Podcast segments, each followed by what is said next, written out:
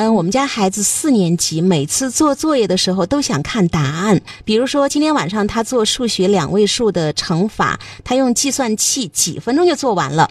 我检查了全对，他非常高兴。我问他为什么要用计算器呢？他说算得快又准确，他喜欢啊这种做对了的感觉，很有成就感。妈妈说，但他就是不愿意自己去思考，有点想走捷径。哎，该怎么办呢？帮我一下。这个孩子哈，所谓的想走捷径啊，小朋友他为什么这么想要走捷径呢？我特别喜欢用反问句啊，所有的家长们都能够跟孩子一起去思考问题。我们先学会思考。是不是孩子真的非常想要得到一个好的答案，然后就是很好的成绩被认同的同时，又不要太过于付出太多，对吗？希望做作业的过程可以稍微顺利一点儿，就是既想要既想要顺利一点的同时，又想不要被责备，就是什么都是好的，对不对？对对，成就感嘛，孩子自己都说全对，好有成就感，我喜欢这种感受。当孩子如果感受到做错事情。做错这件事情本身有可能换来责备，或者是没有好的这个成就感的时候，那是不是在这个状态里面，我们会知道他就会想办法逃避嘛？然后就想走捷径了，做作业家里鸡飞狗跳，大人痛苦，孩子也痛苦，是因为我们在陪读作业的过程当中，给孩子造成了一种作业算错了呀，你不够细心啊，你太粗心了呀，然后你多给我抄几遍啊，我们再来做两天啊，走捷径代表着孩子。他背后的需求是什么呢？就希望这个过程让我愉快，要受到那么多的批评指责，甚至不要被惩罚。妈妈要去想，你在陪读的作业过程当中，为什么孩子那么迫切的想要走捷径？他一定是走了很多弯路，让他觉得很痛苦。这个弯路又是谁造成的呢？是不是？是，我们都让孩子能够感受到。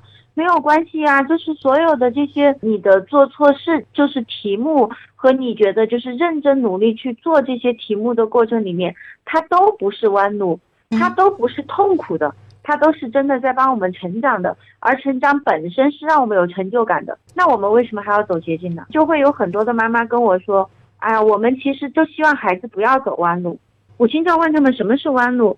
这些所有的弯路就是他的人生，而且孩子就是在各种犯错当中、试错当中，他才有自己的经验，最后才生成自己的智慧啊。所以没有弯路。当我们始终在跟他表达你要快，你你要走妈妈认为的捷径的时候。那孩子是不是也会想办法找捷径？就是你给我的压力太大了，你不要错嘛，你快一点嘛，你效率高一点嘛，你怎么又错了？就是种种的这些给孩子的一个感受，就是天呐，我如此的糟糕，那我怎么样让自己不糟糕？我用计算器。就是他四年级的宝贝儿，他的孩子发现我可以全对，妈妈一检查全对，然后妈妈高兴，他也高兴，可能就是这样尝到甜头了，开始把这个行为固化成了他的模式。所以你看，如果妈妈你是用这个结果结果去跟这个孩子交流，你是用结果去评价孩子的时候，我们来看看这个孩子他会怎么看待自己。那我就用最好的、最快的。最快的结果来向你表达呀，就是不犯错嘛。完成这个结果，对呀，我完成这个结果了呀。你不是就说这个结果就是要把它做好嘛，做完嘛，我就表扬你嘛，我就认可你嘛，我就按照这个做呀。你不是觉得结果过程也没有那么重要吗？那现在为什么过程又重要了呢？太对了，妈妈，你不就想要这个结果对吗？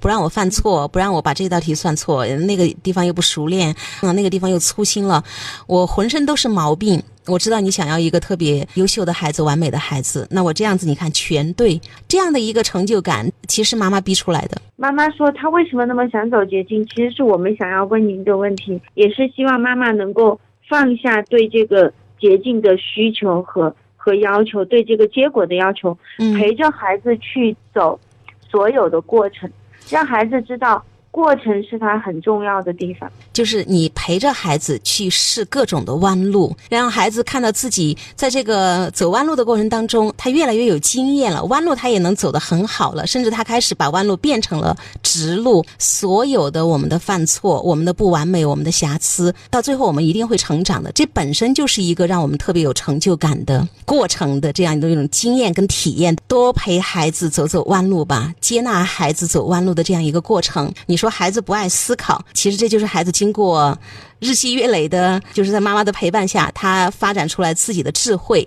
他把你最想要的那个结果呈现给你，端上来给你了，但是妈妈这个时候又不满意了。那其他的家长朋友们，这个时候呢，也可以记住一下啊，我们的爱的教育 QQ 群是七幺五五二幺零零三，加入进来，在养育孩子的过程当中，你遇到的任何头疼的问题啊，都可以呢提问。